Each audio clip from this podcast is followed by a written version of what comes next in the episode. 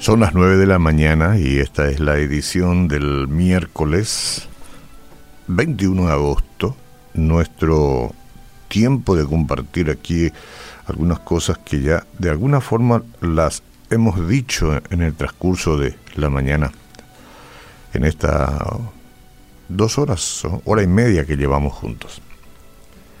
Estad siempre gozosos, orad sin cesar Dad gracias en todo, porque esta es la voluntad de Dios para con vosotros en Cristo Jesús. Primera Tesalonicenses 5, 16 al 18. Y ha sido un poco el tema de hoy, la gratitud, ¿sí? Y seguimos y compactamos todo esto en algunos minutitos para que el que quiera lo tenga, disfrute. Ah, reflexione y reaccione. Este pasaje que yo les leí, que involucran creo que tres versículos, estad siempre gozosos, orad sin cesar, dad gracias en todo, porque esta es la voluntad de Dios para con vosotros en Cristo Jesús. Fíjese que estar siempre gozoso este, significa confianza. Eh, solamente en confianza podemos estar gozosos. No siempre estamos muy felices como queremos, pero podemos tener el gozo de la presencia de Dios.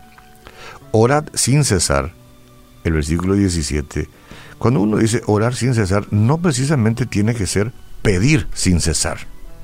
Orad, hablar con Dios, ser agradecidos.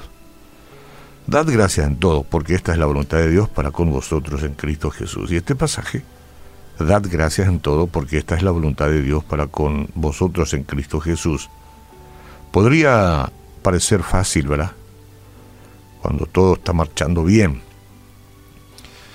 Pero en circunstancias dolorosas, como puede estar pasando mucha gente hoy, expresar gratitud puede volverse bastante difícil y eso de eso todos somos conscientes.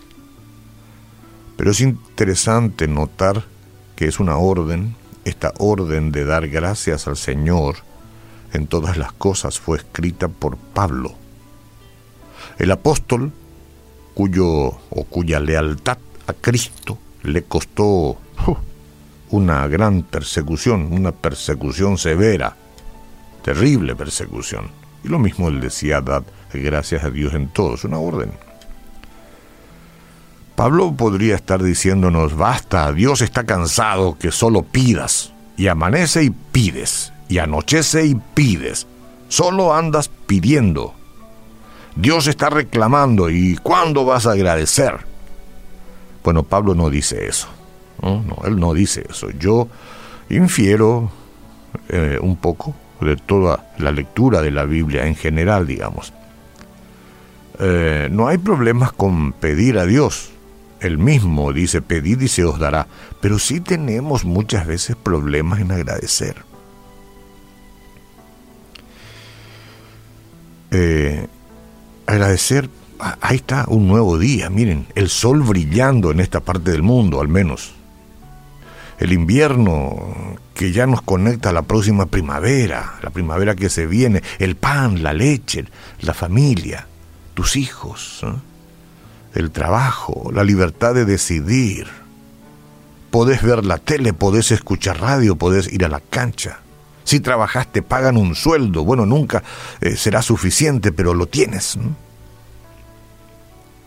Podés congregarte en una iglesia, tener un grupo de hermanos cristianos para desarrollar una vida piadosa. Y estoy mencionando solo un grano de arena de entre toda la arena que tiene la costa del mar, es decir, de bendiciones, de agradecer, una lista inmensa. La vida misma. Hoy hacíamos referencia del umbral al que llegó José Luis Rodríguez el Puma, el cantante, que tiene su propia experiencia y testimonio. Agradecer por la vida. Quizás ayer usted y yo teníamos que morir, vaya a saber. La gente muere en cualquier momento. Pero Dios dijo, no, yo sigo regalándote vida. Gracias. Aunque muchas situaciones no eran de su agrado, la de Pablo digo, él sabía que sus riquezas en Cristo superaban con creces cualquier molestia terrenal. Usted y yo tenemos molestias terrenales. Sí, las tenemos, pero las riquezas en Cristo deben superar con creces cualquiera de esas molestias. Piense en las bendiciones que valoraba y que también están disponibles para todos los creyentes. Primero, somos invitados a tener una relación personal con Dios, con el Dios verdadero, digo, ¿eh? el único.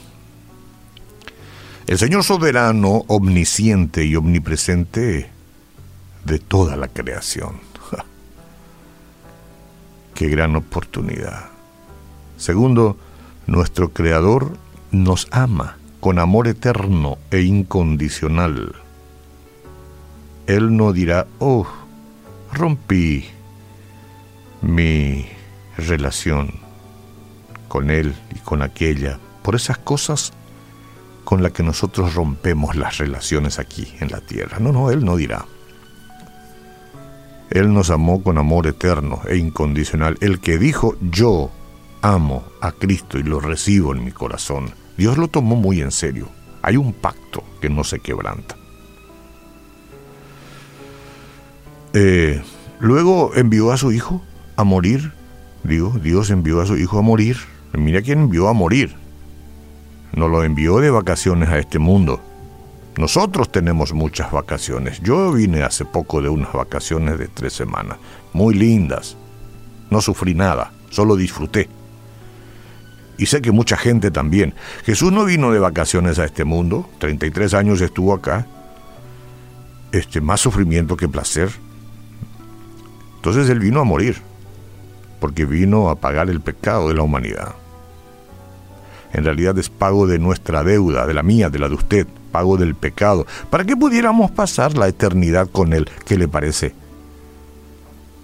Por tanto, cuando ponemos nuestra confianza en Jesús somos liberados del temor de la muerte. Sí, Señor. Bueno, y la lista de bendiciones continúa. Dios adopta a los creyentes como sus hijos, imagínense lo que eso es, y los sella con su espíritu, véase en Efesios 4:30, la Biblia. Él tiene un plan para cada vida y concede dones para que este plan se cumpla. También promete dar respuestas a todas nuestras necesidades por medio de sus recursos que son ilimitados. Y nos da su palabra y su espíritu que habita en nosotros para guiarnos. Demasiado tenemos. Mucho más de lo que cualquiera puede imaginar. Entonces no es de extrañar que Pablo estuviera agradecido, porque él tenía conciencia, él miraba este aspecto de los regalos de Dios. Y haga usted hoy lo mismo, haga hoy ah, eh, su propia lista de razones para dar gracias. Si pone usted una lista, si se anima a poner una lista de tantas cosas por las que dar gracias, se va a sorprender. Asegúrese de contar las bendiciones de Pablo como también suyas. Dígale a Dios cuán agradecido está. Le aseguro, le aseguro que disfrutar agradeciendo por esa lista le resultará la oración más eficaz.